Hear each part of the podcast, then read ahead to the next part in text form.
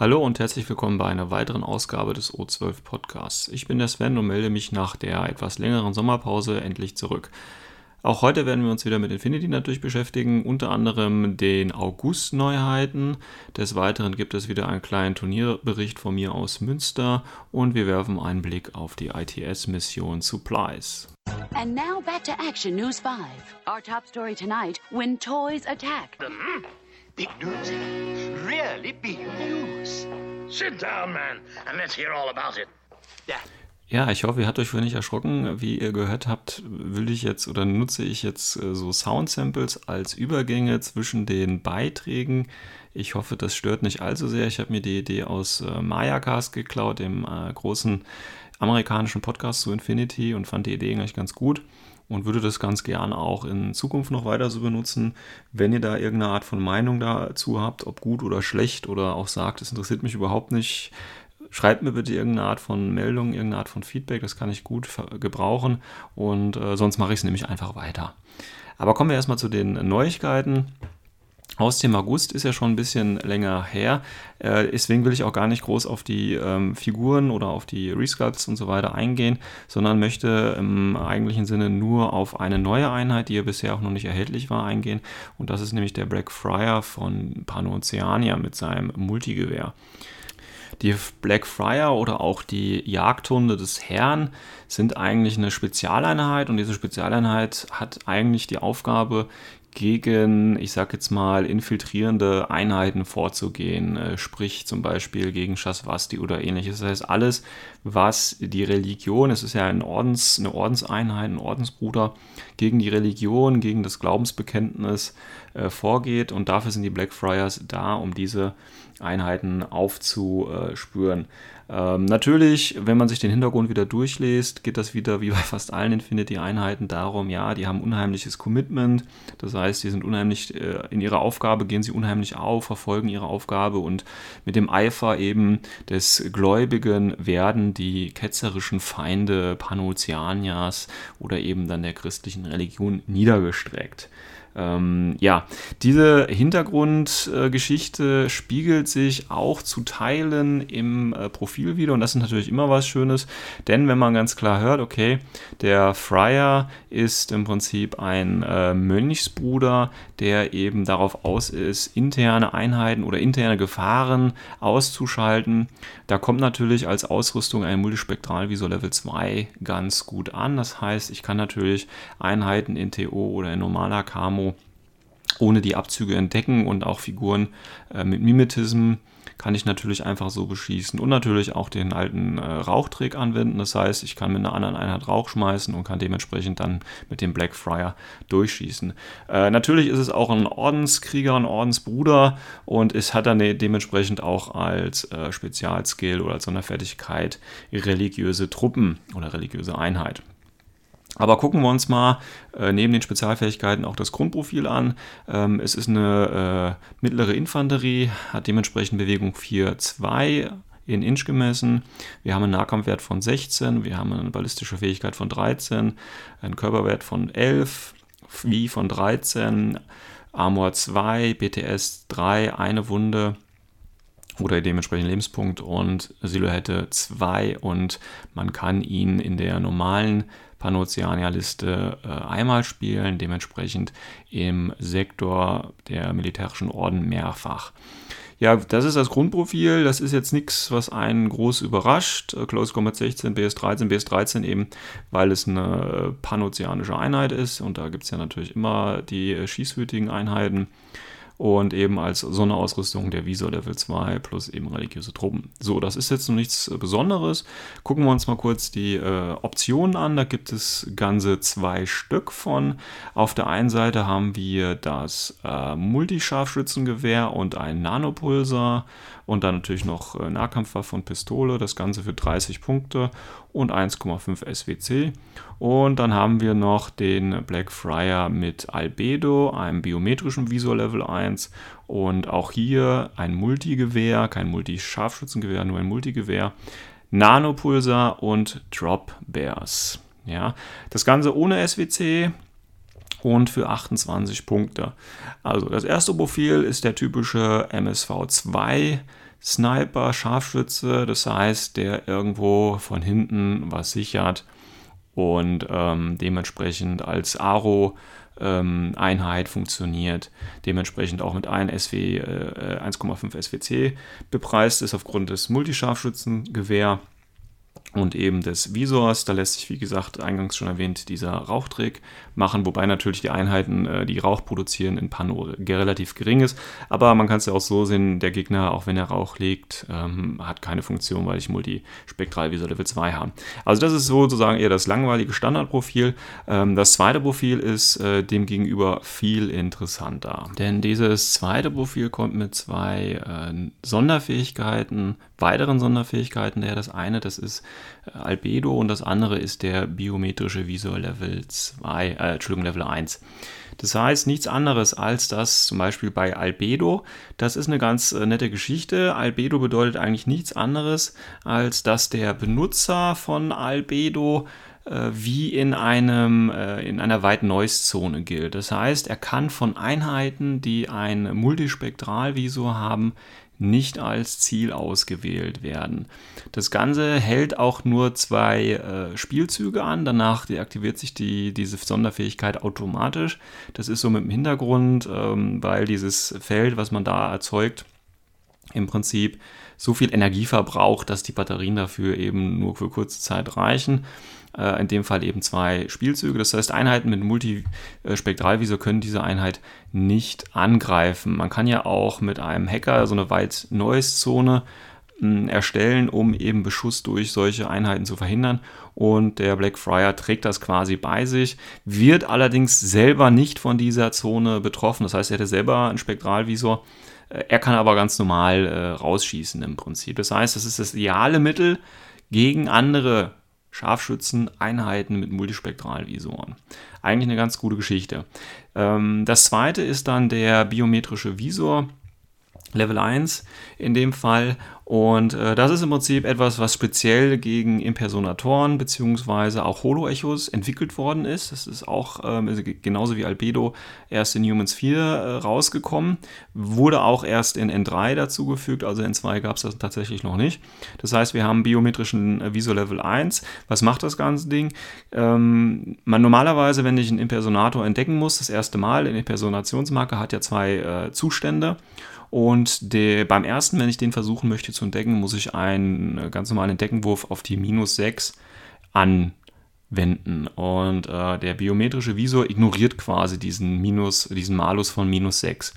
Das heißt ganz klar, wenn ich einen Impersonator irgendwo auf dem Tisch habe, ist der Blackfriar derjenige, der sich damit kümmern sollte, weil mit 6 habe ich im Prinzip eine, oder mit minus 6, die nicht mehr vorhanden sind, habe ich eine 30% höhere Chance, dass ich eben den Marker entdecke. Das ist aber noch nicht alles, denn der biometrische Visor ignoriert im Prinzip auch den äh, so äh, Überraschungsangriff bzw. Überraschungsschuss, wenn Einheiten im Impersonationsstatus oder eben als Holo-Echer auf den ähm, Träger des biometrischen Visors schießen wollen. Normalerweise habe ich ja den Surprise Shot, das heißt Einheiten, die aus dem Markerzustand äh, rausschießen, würde er im Prinzip ignorieren. In dem Fall, so steht es auf jeden Fall in den Regeln, ist es aber so, dass das nur bei Impersonation und Holo-Echo steht. Das heißt, der normale Surprise-Shot von Einheiten aus Camo-Markern gilt immer noch. Gut. Und als schlussendliches haben wir natürlich dann äh, noch eine Sonderregel für den biometrischen Visor und zwar betrifft das den Nahkampf. Im Nahkampf ist es ja ähnlich, wenn ich mit dem Holo-Echo bzw. wenn ich mit dem Impersonationsmarker in den Nahkampf erfolgreich äh, schaffe äh, bzw. Äh, im Nahkampf gebunden zähle. Und dann aus der Tarnung, ich nenne es jetzt einfach mal Tarnung, obwohl es ja keine Tarnung ist, aber aus diesem Zustand eben zuschlage, bekomme ich normalerweise auch durch den Überraschungsangriff minus 6 auf mein Close Combat Verb oder eben das, was ich dann machen möchte. Und auch das wird von dem biometrischen Visor Level äh, 1 ignoriert. Das heißt, es ist ein ganz schönes Ausrüstungs Ausrüstungsgegenstand. Einmal kann sich der Blackfriar mit ähm, dem Albedo eben auf der einen Seite mit einer White Noise Zone schützen gegen andere Multispektralvisor 2 Einheiten oder auch Multispektralvisor Einheiten und auf der anderen Seite hat er zusätzlichen Schuss, äh, Schutz durch den biometrischen Visor, also sowohl im Nahkampf als auch eben auf die Entfernung, weil sowohl der Überraschungsangriff als auch der Überraschungsschuss keine Anwendung finden bei Holo-Echos und bei Impersonationsmarkern. Wie gesagt, bei Tarnung geht es immer noch und angeblich oder das eigentlich das einzige offensive Profil was dann eben zum Tragen kommt, ist, dass ich den Impersonationsmarker minus 6 Malus beim Entdecken nicht bekomme. Da hätte ich mir ehrlich gesagt ein bisschen was äh, aggressiveres vorgestellt, aber ähm, wer schon mal gegen Impersonation, äh, Impersonationsfiguren gespielt hat, wie zum Beispiel, wie gesagt, bei Shasvasti, Spekulo oder Hagislam in Fidei, äh, der weiß, dass das ganz nervige Einheiten sein können. Und ähm, wenn ich die dann eben bei mir in der Nähe stehen habe und der Blackfriar in Reichweite ist, dann kann ich ihn quasi ein bisschen leichter mit ausschalten. Jetzt ist natürlich das Problem wieder, das ist eine äh, mittlere Infanterie, das heißt, die Bewegung ist nur 4-2. Bedeutet nichts anderes. Ich werde natürlich, äh, wenn ich eine Einheit mit äh, Fieder habe, die ein bisschen weiter oder zurückhalten natürlich.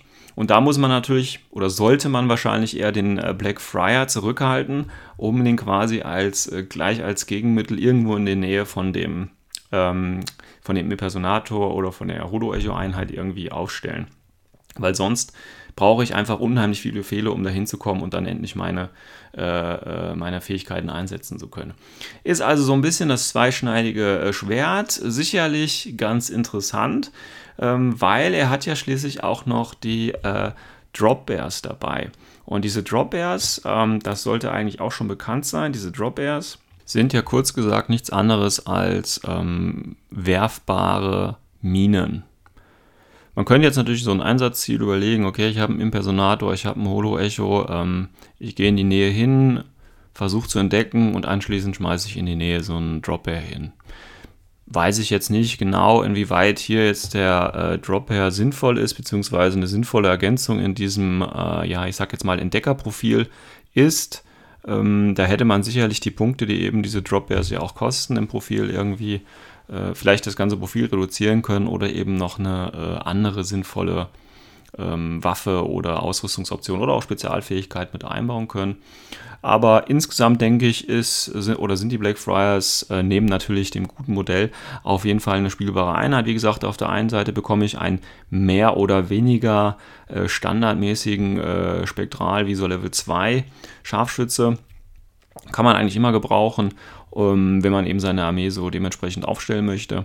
Und auf der anderen Seite eben, ich sage jetzt mal, diese, diesen Spezialcharakter ähm, mit einem biometrischen Viso Level 1 und eben Albedo. Das heißt, hier kann ich gezielt auf Einheiten gehen, die eben äh, nicht nur die normale Tarnung ähm, quasi ignorieren, weil ich kann ja mit dem Multispektralvisor auch die normalen Tarnzustände aufdecken, sondern jetzt hier auch die anderen beiden Tarnzustände, die wir ja so haben, nämlich Holo Echo 1 und 2, beziehungsweise dann dementsprechend auch durch äh, die Impersonatoren und ich bin selber durch die ähm, White Noise Zone geschützt. Also ich denke ein ganz gutes rundes Profil über den Drop Bear, da bin ich mir noch nicht ganz schlüssig, ob der so sinnvoll ist, ähm, aber sicherlich äh, ist das eine schöne Waffe, gar keine Frage.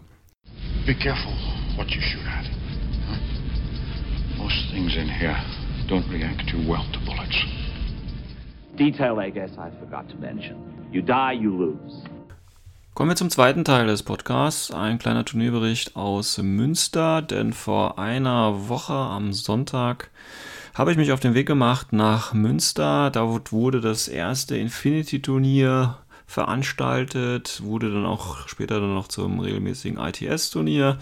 Mit der Fahrt hat alles geklappt. Ich bin pünktlich angekommen und das Ganze hat äh, in einem kleinen Laden stattgefunden. Ich glaube in der Spielkultur in Münster. Und das war ganz gut, weil es war ja Sonntag. Äh, bedeutet nichts anderes, als dass der Laden gar nicht für die Öffentlichkeit geöffnet war, sondern wir da ganz alleine bei uns äh, Ruhe hatten und wirklich nur für die Infinity-Spieler äh, Raum war. Ähm, man muss dazu sagen, die Location ist eigentlich ganz gut.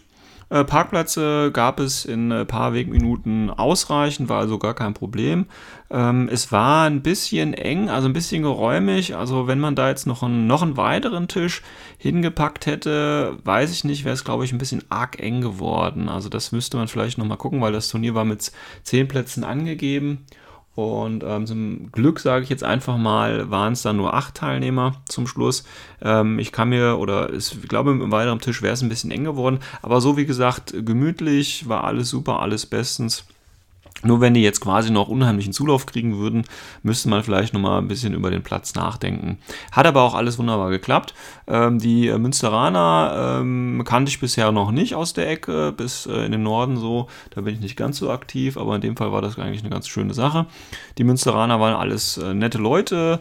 Äh, Veranstalter war auch, äh, auch einer, ich glaube, der ähm, Max, der ja auch da arbeitet in der Spielkultur, hat dementsprechend auch die Räumlichkeiten organisieren können und äh, hat das alles ganz gut hingekriegt für das erste Turnier, auch wenn er selber mitspielen musste, weil er noch einen Teilnehmer abgesagt hatte, hat das also auch ganz gut hingekriegt und man kann den Leuten auch nur wünschen, äh, dass die Turnierserie da noch weitergeht. Das nächste Turnier ist, glaube ich, auch schon irgendwann im November angesetzt. Ein Termin gibt es, glaube ich, auch schon.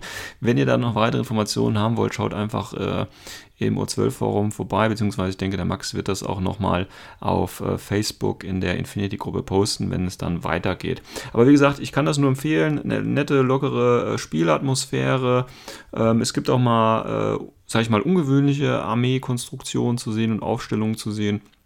Von daher äh, lohnt sich da auch äh, die äh, weitere Anfahrt und ich kann das auch nur empfehlen. Äh, sind auch relativ viele Anfänger, glaube ich, dabei. Das heißt, man muss sich da nicht scheuen, wenn man selber keine Erfahrung hat, auf das Turnier zu gehen. Ja, ähm, das Turnier war, wie gesagt, auch als Anfängerturnier geplant. Ich gehe davon aus, dass deswegen auch, ich sage mal, anfängerfreundliche Missionen aufgestellt worden sind. Es gab nämlich in der Reihenfolge Frontline äh, Decapitation und äh, Transmission Matrix. Also bis auf die letzte eigentlich äh, Missionen, bei denen es äh, doch recht viel darum geht, dem Gegner möglichst scha viel Schaden äh, beizufügen oder zuzufügen. Und da sagen meine Chasvaste natürlich äh, nicht nein. Ja, Frontline. Fangen wir mal mit dem ersten Spiel an. Äh, Frontline, nochmal kurze Erinnerung. Es geht im Prinzip darum, am Ende des Spiels, das heißt im Idealfall nach drei Runden, drei verschiedene äh, Zonen zu halten. Das Spielfeld wird erst dann in drei verschiedene Zonen äh, eingeteilt, die sich von der Mittellinie aus ähm, aufteilen. Und da kann man eben äh, dieser Felder dominieren. Wer die meisten Punkte hat, kann dementsprechend äh, oder dominiert das dementsprechend. Ich glaube, für das vom Gegner entfernteste, ich mache das jetzt aus dem Kopf, ich habe jetzt gerade keine Unterlagen hier, also das äh, dem Gegner entfernteste bringt, glaube ich, 5 Siegpunkte, das eigene ein und ich glaube die Mitte 2 oder 3. Und dann gibt es noch das eine oder andere geheime Missionsziel. Ja, ich durfte gegen den äh, Stefan ran, der ähm, Ariadna gespielt hat. Ähm, ich glaube, der Stefan hat ungefähr so viel Spielaktivität äh, wie ich. Ähm, das heißt, er spielt auch relativ äh, selten. Äh, man merkt aber ganz klar, dass es ein guter Spieler ist. Ähm, er hat mir da auch einiges zu äh, knacken gegeben. Ähm, ich denke mal, mein Vorteil war hier tatsächlich auch, dass ich noch ein bisschen fitter äh, in den Regeln drin war. So war das zum Beispiel so, dass ähm, jetzt noch einen Minesweeper dabei gehabt, also Minenräumer, äh, wusste aber jetzt nicht, dass sich das, diese Regel eben geändert hatte, dass man erst äh, die Mine da entdecken muss und dann so einen Deaktivator drauf machen muss und so weiter und so fort. Ähm, sonst hätte er natürlich die Liste auch ein bisschen anders aufgestellt. Also da hatte ich im Prinzip schon von vornherein einen kleinen Vorteil, äh, weil die Liste einfach nicht äh, für die Mission aufgrund der mangelnden Regelkenntnis einfach äh, nicht gut vorbereitet gewesen ist. Ähm, trotzdem war es ein knappes Spiel. Ich habe auch ganz zum Schluss äh, noch einen, einen, großen Fehler gemacht und hätte eigentlich äh, ähm, gewinnen oder mit, mit einem 3 zu 0 rausgehen müssen, also nach Turnierpunkten, weil dann hätten wir einen Unterschied von 5 Punkten gemacht, aber ich habe das dann in, der, in, der letzten, in dem letzten Spielzug einfach versemmelt. Ich glaube, es ist schlussendlich auf ein 6 zu 2 oder so rausgelaufen, das heißt 4 Punkte Unterschied. Und das Einzige, was ich hätte machen müssen, äh, wäre mit meiner Sphinx, die ich äh, dabei hatte, bei den Missionen natürlich, einfach in die Mitte reinfahren. In der Mitte hatte er noch einen äh, Chasseur und ich glaube einen Scout. Und äh, er hatte aber die äh, Karte für Intelcom zurückgelegt, die geheime Missionszielkarte. Das heißt, ich wusste jetzt nicht mehr, wie viele Punkte er insgesamt hätte. Aber hätte ich das einfach mal kurz durchgerechnet, wäre klar gewesen, ähm, dass er äh, nicht genug Punkte hat, um die Sphinx zu kriegen. Und wenn man eben für die Mitte ähm, fünf oder so bekommt oder auch drei, keine Ahnung, ich hatte auch das geheime Missionsziel und ich hielt meine eigene und er dementsprechend nichts mehr. Ähm, dann hätte ich auf jeden Fall ein 15-0 gewonnen. Aber ist okay, so habe ich halt äh, nur mit einem normalen Sieg, sage ich mal, mit einem kleinen Sieg äh, in, die, in, die, in, die, äh, in den Turniertag gestartet. Äh, war aber trotzdem, weil ich weiß ja, der Stefan ist ein guter Spieler, äh, war für mich aber trotzdem äh, ein gutes Erfolgserlebnis, sage ich mal. Weil ich glaube, im letzten Spiel hatte er mich auch mit Ariadna ähm, richtig runtergeputzt und deswegen war das dann natürlich, egal welcher Sieg war, ja schon ein Sieg. Ähm, ja, auch hier wieder, also die, die Sphinx ist dann ähm, in der zweiten Hälfte des Spiels äh, richtig gut aufgelaufen und er hat natürlich versucht, mit allem äh, mir die Befehle zu ziehen und so, aber die Sphinx hat dann relativ äh, viele Einheiten relativ schnell ausgeschaltet, weil ich im Prinzip, wenn ich natürlich vier Ziele habe, ja gut, die Spitfire hat auch einen Burst von vier, dann verteile ich dementsprechend auch meine Schüsse. Und wenn es dann einigermaßen gut mit den Würfeln läuft, dann sind dann plötzlich auch äh, von fünf Einheiten vier tot und die äh, fünfte Einheit ist dann halt die Sphinx. Also das äh, hat dann ganz gut funktioniert. Aber wie gesagt, war ein, war ein toughes Spiel auf jeden Fall. Danke dafür. Im äh, zweiten, äh, in der zweiten Runde ging es dann ähm, auf Decapitation, ja, also der Klassiker. Das heißt, Punkte gibt es dafür, wie viel äh, feindliche äh, Lieutenants ich ausschalte und wie viel äh, Gegner, äh, gegnerische Punkte ich wieder vernichte. Ähm, also auch hier eher so eine, so eine einfache Kill-Mission mit einem kleinen Twist eben, okay, ich muss äh, den Leutnant töten, man ist nicht in Loss of Lieutenant und wenn der Leutnant ausgeschaltet wird, geht er natürlich wieder zurück auf eine andere Einheit, die man sich dann beliebig aussuchen darf. Ähm, war auch ganz äh, interessant. Ich habe natürlich auch hier wieder die gleiche Liste gespielt. Ich nehme eigentlich immer nur eine Liste, auch wenn ich äh, zwei vielleicht mal dabei habe, aber eigentlich spiele ich immer nur eine Liste. Ähm, ich habe natürlich den ähm, Noctifier Lieutenant genommen, als Marker aufgestellt, ihn mit zwei Ikatrons und kleinen Flammenschablonen natürlich abgesichert. Das heißt, da sollte eigentlich nichts passieren. Ähm, ich durfte gegen äh, Panoceania ran und zwar gegen äh, ein Contissimento, das heißt Sektorliste. Die habe ich früher mal selber gespielt, deswegen fand ich das ganz interessant. Und zwar gegen äh, den Banya durfte ich ran. Ähm, der ist, glaube ich, auch Anfänger gewesen. Äh, auf jeden Fall der Vanya, das muss ich mal sagen, ist ein super höflicher Spieler, der sich im Prinzip für alles entschuldigt, was er macht. Ähm, also da ein bisschen, äh, ich habe es dem Mann ja auch gesagt, er soll nicht so höflich sein, das ist ja ein Kriegsspiel. Nein, das war schon alles super. Auf jeden Fall super toller, netter ähm, Mitspieler und hat eine Menge Spaß gemacht. Ähm, Problem bei ihm war jetzt natürlich, ähm, ich hatte drei infiltrierende Shrouded mit Minenleger-Optionen dabei. Das heißt, es lagen bei ihm dann so sechs Marker rum und ähm, ich meine, Ancontissimento ist eigentlich ganz gut gegen Tarnmarker aufgestellt. Äh, die regulären, er hatte einen Link mit regulären dabei. Da äh, war auch der mit Sensor dabei. Äh, dann hat er noch die Bagmari dabei. Die haben ja alle ein äh, Multispektral Visor Level 1. Das sollte eben auch helfen. Ähm, dann hat er, glaube ich, noch den, den, wie heißt der, Tolka dabei. Ich glaube, der hat auch Multispektral äh, Visor Level 2. Das heißt, er ist eigentlich gegen meine Armee, also gegen Shaswasti, relativ gut aufgestellt, hat aber den Fehler gemacht und dieser Fehler äh, ist im Prinzip schon spielentscheidend gewesen. Und zwar hat er ja zwei Link-Teams, die Bagmari, ein Haris-Team und eben die äh, regulären als, als Core-Link-Team. Dann noch äh, zwei kleine Drohnen dabei und ich glaube zwei Naga ähm, als äh, mit Monominen eben dabei. Und ähm, er hat den, den Fehler gemacht, die Link-Teams sehr äh, eng beieinander. Einmal das, also er hat sich auf, auf eine Spielfeldseite konzentriert äh, hat die beiden Link-Teams quasi auf eine Seite deponiert und auch sehr ähm, eng beieinander. Ähm, das war noch nicht so tragisch. Die ersten Minen, die ich äh, quasi gelegt habe, die konnte er alle durch, durch Sensor etc. und Entdecken äh, relativ gut entfernen. Äh, das hat natürlich Befehle gekostet. Ja, das ist halt als, als, als, ja, ich sag mal, Speedbump sowieso angelegt, die drei Minen, die natürlich da vorne liegen. Ähm, dann hat er das Problem gehabt, er hat die beiden Link-Teams noch enger zusammengestellt, also im ersten Zug durch die Bewegung noch enger zusammengebracht und auch an eine Position gebracht, die eben links und rechts, vorne, hinten von Häusern umgeben sind. Also im Prinzip in so einer kleinen Häuserschlucht äh, das positioniert. Ja, und das war im Prinzip so der Untergang, weil da sind natürlich meine Shrouded hingekommen und haben weiterhin schöne Mine legen können. Das heißt, sobald einer aus dem Link-Team irgendwie was macht, auf irgendeine Aro reagiert, geht natürlich die Mine hoch und ähm, so war das dann im Prinzip auch. Also äh, die, die äh, Punkte, die die Minen vernichtet haben in dem Spiel, sind größer gewesen als das, was die Einheiten vernichtet haben. Ähm, weil die Minen da wirklich tödlich mit Schockschaden natürlich dann äh, durch die Link-Teams durchgegangen sind und aufgeräumt haben, weil er konnte ja im Prinzip auch nichts machen.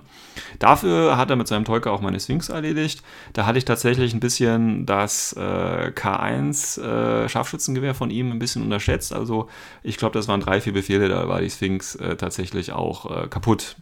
Ähm, aber da habe ich also auch wieder was gelernt. Ähm, Gerade durch den Multispektralvisor, auch wenn ich da eben äh, hinter Deckung stehe, ähm, macht der Tolka mit seinem Visor und dem K1 ähm, Scharfschützengewehr, womit ich ja meine Rüstung nicht zähle, dafür ist der Schaden nur 12. Aber wenn man da eben ein bisschen schlecht würfelt, äh, sind auch große Einheiten relativ schnell. Also es hat mich ein bisschen gewundert, das hätte ich jetzt nicht so erwartet, dass das so schnell funktioniert. Äh, ich habe da äh, tatsächlich gedacht, die Sphinx hält länger durch, ähm, ist aber auch nicht tragisch gewesen, weil ich habe es dann einfach im späteren Zug wieder reparieren können. Äh, von daher war das äh, alles okay. Ja, er hat mir leider keinen Lieutenant töten können.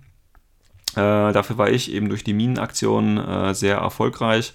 Und ähm, also diese Minenleger, die ich dabei hatte, die haben mir da das, das Spiel relativ äh, einfach äh, eben auch gemacht.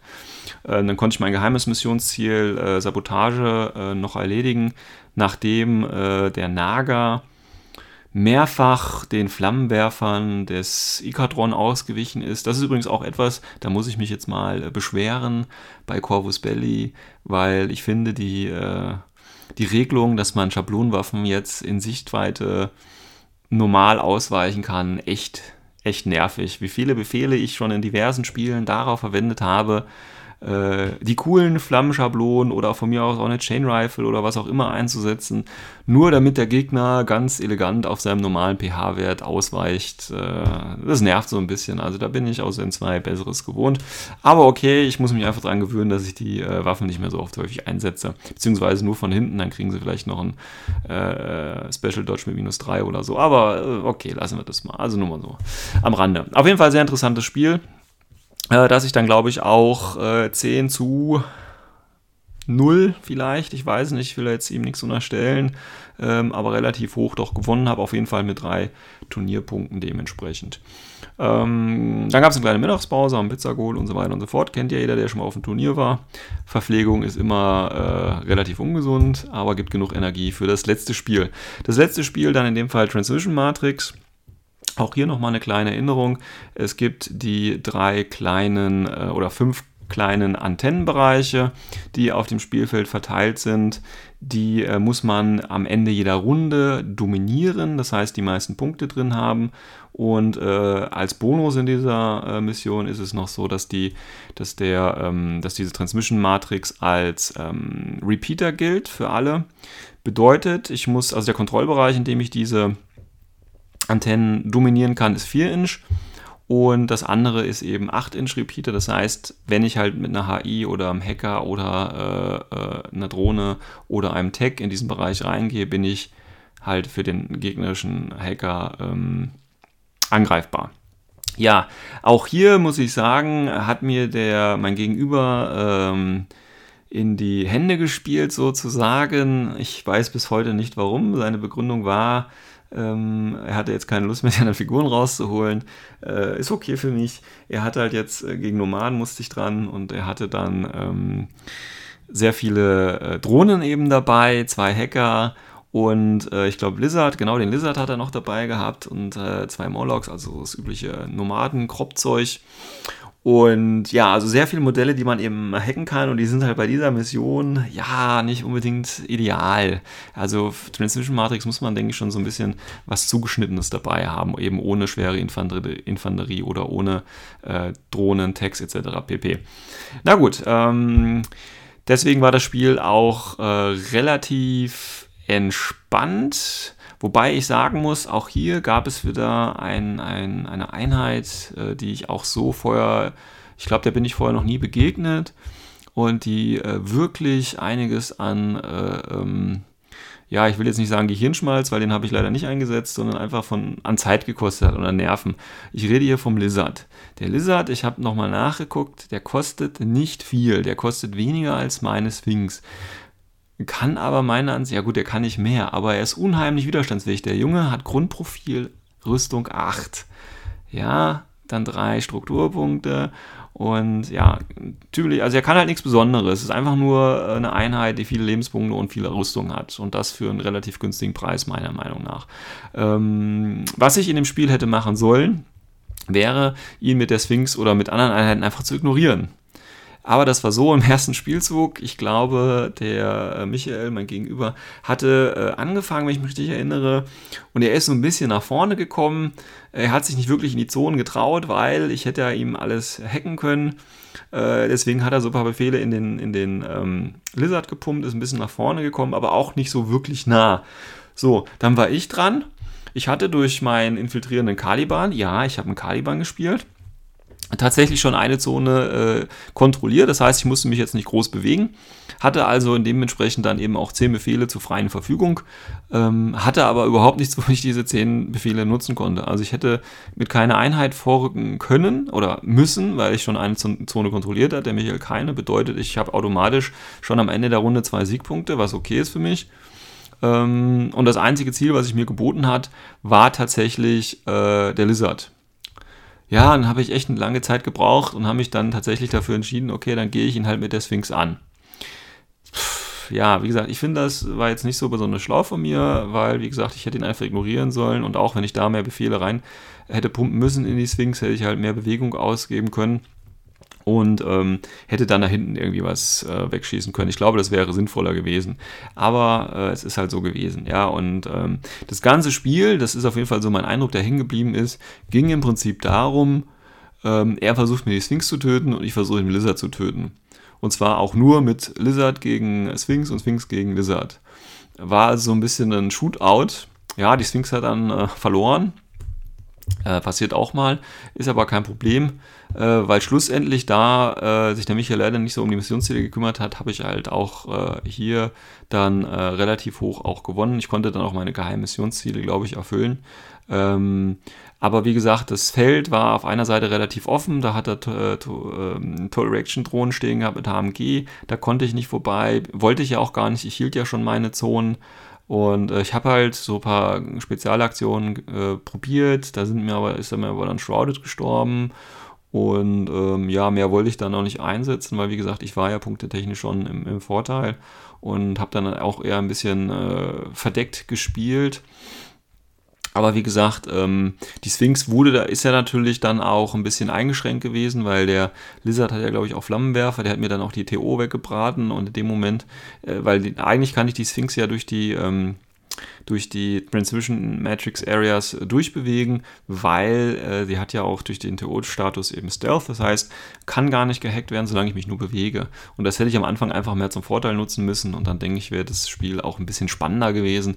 Äh, so war es tatsächlich nur so ein bisschen äh, Duell zwischen Sphinx und äh, Lizard. Und äh, da der Michael im Prinzip zu spät äh, versucht hat, sich die Missionspunkte zu holen, ähm, war das dann auch natürlich im Endeffekt okay für mich, so dass ich tatsächlich auch am Ende mit ähm, acht Turnierpunkten auf dem ersten Platz gelandet bin und äh, mich mal wieder für ein paar Preise entscheiden konnte. Der Preissupport war übrigens auch äh, sehr aus, äh, ausführlich. Das heißt, waren genug Preise da für jeden. Wir haben sogar mehrere äh, Durchläufe äh, machen können, sodass sich jeder wirklich äh, was nehmen konnte. Äh, also auch hier nochmal Danke an die Sponsoren, die das Ganze mitgebracht haben. Ähm, ja, was habe ich gelernt? Äh, ich habe gelernt, ähm, wieder ähm, ein, zwei neue Einheiten, die ich vorher in der Konstellation so nicht gesehen habe und äh, wo ich jetzt danken, dankenswerterweise natürlich Erfahrung sammeln konnte und jetzt fürs nächste Mal schon mal ein bisschen besser weiß, äh, wie ich damit äh, umzugehen habe. Äh, dann habe ich natürlich auch gelernt, äh, dass, oder äh, die positive Erfahrung gemacht, dass ein Caliban, den ja viele Spieler für eher negativ bewerten, eine sehr schöne Einheit ist ich habe ihn halt gespielt, er hatte halt ähm, die Charges. Äh, bedeutet halt für das geheime Missionsziel äh, Sabotage, dass ich durch die äh, Inferior Infiltration gleich am Missionsziel sein kann. Komischerweise hat auch dreimal dieser Infiltrationswurf bei dem Caliban funktioniert. Das heißt, er war auch immer als Tarnmarker da. Und äh, ich hatte ihm noch einen Servet, äh, so einen kleinen Slavebot äh, angeschlossen. War also eine ganz schöne Sache. Ich bin von der Einheit eigentlich positiv äh, überrascht. Ich habe ähm, ein paar Tage später gleich nochmal zwei Spiele gemacht und habe auch hier wieder einen Caliban eingesetzt. Und auch hier muss ich sagen, okay, diesmal ohne die Infiltration, aber auch hier muss ich sagen, gefällt mir das Modell einfach. Ja, wenn ich es überlege von Punkten, klar, der äh, Dr. Wurm kostet natürlich weniger, bis zu fünf oder sogar noch mehr Punkte weniger. Und ich hat natürlich einen Punkt mehr äh, wie. Plus er ist zusätzlich zum Engineer auch noch Doktor. Ja, klar, wenn ich Punkte effizient spielen möchte, würde ich wahrscheinlich eher zum Dr. Wurm tendieren. Aber wie gesagt, äh, das mache ich so halt nicht, sondern ich probiere halt auch gerne mal Sachen aus und modifiziere auch mal ein bisschen was. Und bis jetzt, also fünf Spiele Caliban, fünf Spiele hat er mich nicht enttäuscht. Was soll ich dazu jetzt noch sagen? Ähm, ich glaube nicht, dass es meine Lieblingseinheit wird, weil das Modell doch sehr ja, ich sag's einfach mal, komisch aussieht und hoffe dann natürlich, dass wenn ich das, was die neu aufgelegt werden, dass äh, die Caliban vielleicht ein besseres Outfit bekommen und vielleicht natürlich ein bisschen Profiländerungen äh, nochmal bekommen. Aber man hat mit dem Caliban so viele Möglichkeiten beim Ausrüsten ähm, dass man da eigentlich über was rauspicken kann. Und von daher bin ich persönlich mit der Einheit aktuell zufrieden. Vielleicht baue ich das noch ein bisschen weiter aus. Die kann man ja auch sogar verlinken. Äh, also ich, ich lasse mich da mal äh, drauf ein. Ja, abschließend, wie gesagt, lässt sich sagen, äh, wenn die Münsteraner ein neues Turnier machen, wie, ich denke, der Termin steht schon, Meldet euch an, jeder, der im Umkreis ist. Es lohnt sich auch eine längere Fahrt. Location ist alles in Ordnung. Äh, Verpflegung lässt sich in der Nähe bekommen. Parkplätze sind alles da. Äh, ich glaube, der einzige Nachteil war, dass wenn man mit der Bahn anreist, das ist ein bisschen, dass man komplett durch die Stadt laufen muss oder so. Aber vielleicht lässt sich da auch so ein Hohlbringdienst äh, äh einrichten. Da würde ich dann nochmal mit Max äh, vielleicht ihn versuchen, drauf anzusprechen. Ähm, aber generell, wie gesagt, sind äh, alles nette Gegner und ähm, auch wenn sie jetzt vielleicht noch nicht so im Großen und Ganzen viel Erfahrung haben, ich sehe das vielleicht eher als Vorteil. Nicht, weil man sie dann leicht abziehen kann, das ist damit nicht gemeint, sondern ganz einfach, weil ähm, Anfänger noch immer so ein bisschen frischer an das System rangehen und dann, wie gesagt, einfach mal ähm, Einheiten auch benutzen die man vorher so in der Konstellation äh, nicht gesehen hat oder auch nicht erwartet hat. Und äh, das macht es gerade, sage ich mal, einem erfahrenen Spieler wie mir oder auch, ich denke, dem Stefan äh, auch Spaß, einfach mal äh, wieder andere Sachen zu sehen als äh, irgendwelche Standardlisten. Ja, okay, ich spiele Ariadne mit 20 Befehlen oder so. Hier sind meine äh, drei infiltrierenden Grunts mit dem Flammenwerfer, bla bla bla. Also, dass einfach mal neue Impulse irgendwie gesetzt werden und dass man da auch einfach nochmal ein paar neue Sachen lernt und ausprobiert. Und das finde ich einfach ist eine, ist eine schöne Geschichte. Und deswegen kann ich auch gerade den Anfängern äh, oder anderen Anfängern, die äh, Turniererfahrung suchen, äh, das Turnier auf jeden Fall nahelegen. Und äh, vielleicht schaffe ich sie auch beim nächsten wieder dabei zu sein. This mission is too important for me to allow you to jeopardize it. And I was hoping for some sort of tactical plan that didn't involve martyrdom. Gut, kommen wir zum finalen Teil des Podcasts. Und zwar will ich mich heute mal mit einem Klassiker beschäftigen, nämlich der ITS-Mission Supplies. Die gibt es ja im Prinzip schon seit Anbeginn der Zeiten und ist immer wieder nur ein bisschen leicht modifiziert worden. Und das ist auch so eine typische Einstiegs-ITS-Mission. Sprich, auch wenn ich mal ein Demospiel gebe oder so, ist das immer eine abgewandelte Version von Supplies, um eben nochmal auf Spezialisten einzugehen und eben auf äh, Hinblick auf ITS. Ja, was muss man in Supplies machen? In Supplies ist es so, dass, äh, wie der Name schon äh, verrät, es geht um Vorräte bzw. Äh, Versorgung. Und so ist es auch in dieser Mission, dass äh, entlang der Mittellinie in Abständen drei Kisten aufgestellt werden die eben die Vorräte darstellen und äh, man muss jetzt mit Figuren hin die Kiste aufmachen und was rausnehmen und bis zum Ende des Spiels muss man äh, jeweils die Kisten äh, noch kontrollieren, beziehungsweise nicht die Kisten, sondern eben das, was man da rausgenommen hat. Ähm, es gibt für, also die Aufstellungszone ist ganz normal. Und dann äh, legt man im Prinzip in der Mittellinie diese drei äh, Kisten auf. Äh, Siegpunkte werden in dieser Mission wie folgt verteilt. Für jede Kiste, die ich kontrolliere, erhalte ich, also die ich am Ende des Spiels kontrolliere, erhalte ich einen Siegpunkt. Macht, da es drei Kisten gibt, aus jedem dieser ähm, ja, wie sagt man, Container oder wie auch immer, muss ich eine Kiste rausnehmen und für jede Kiste, die ich am Ende von einer Figur von mir kontrolliert wird, bekomme ich einen Siegpunkt, mache drei Siegpunkte. Äh, wenn ich mehr von diesen Kisten kontrolliere als mein Gegenüber, bekomme ich nochmal drei.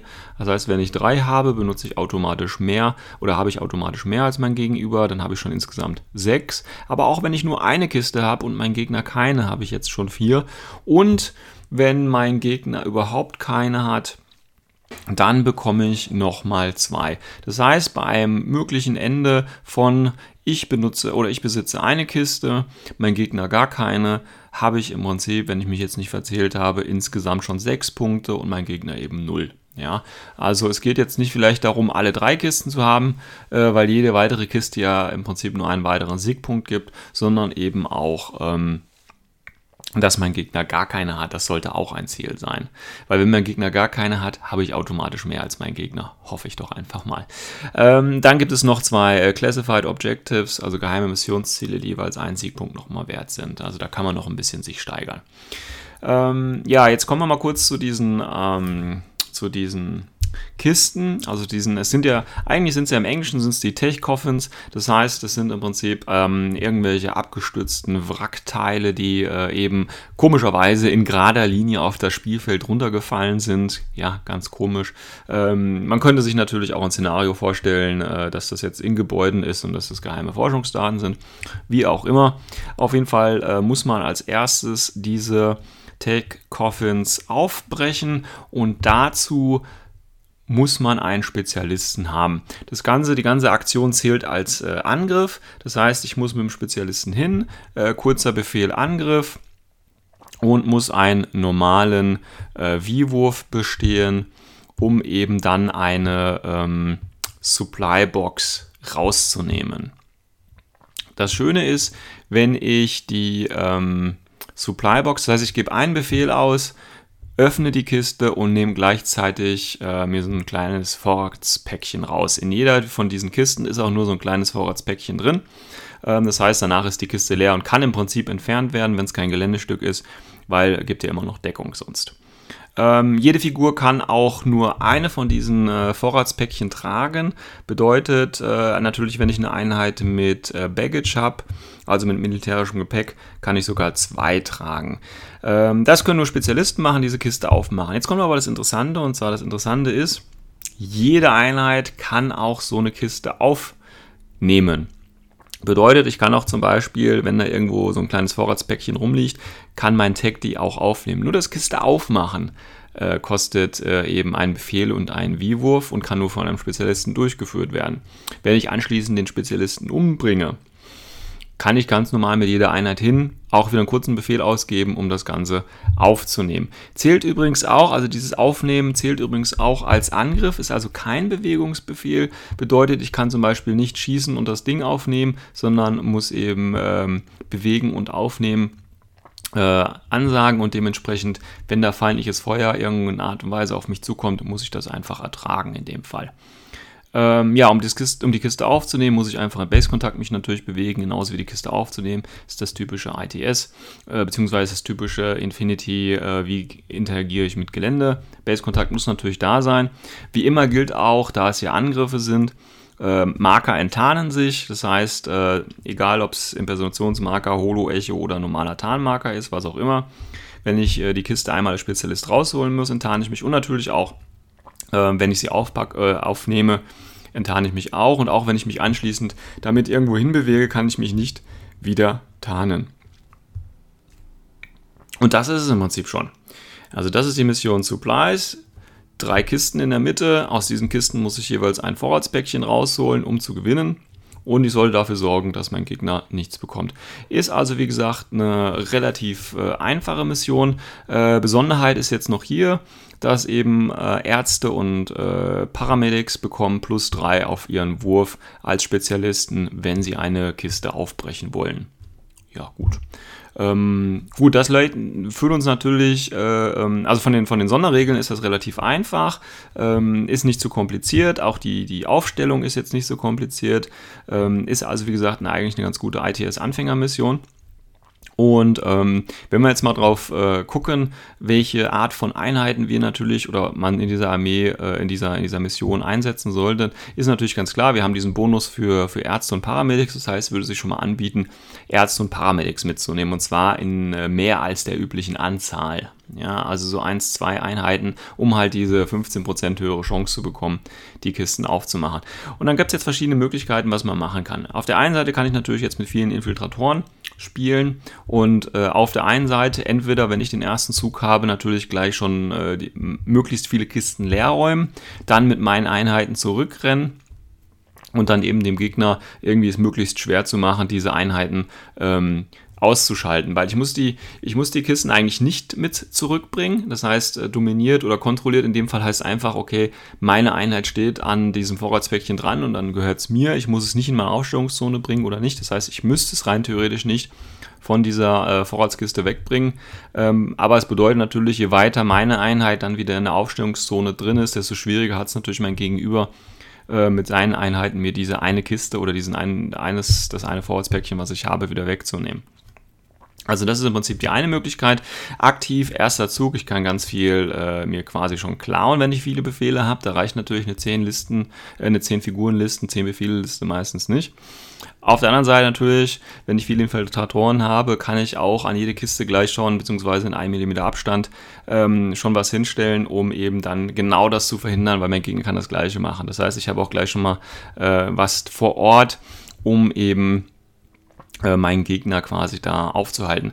Das Schöne ist ja dann bei, dabei, wie gesagt, das müssen ja keine Spezialisten sein. Also im aktiven Zug natürlich schon, weil ich will ja die Kisten aufmachen. Aber eine andere Möglichkeit wäre ja auch, dass ich Nicht-Spezialisten ähm, infiltrieren lasse. Am besten, hier würden sich zum Beispiel Minenleger ganz gut anbieten und quasi da schon alles zumachen.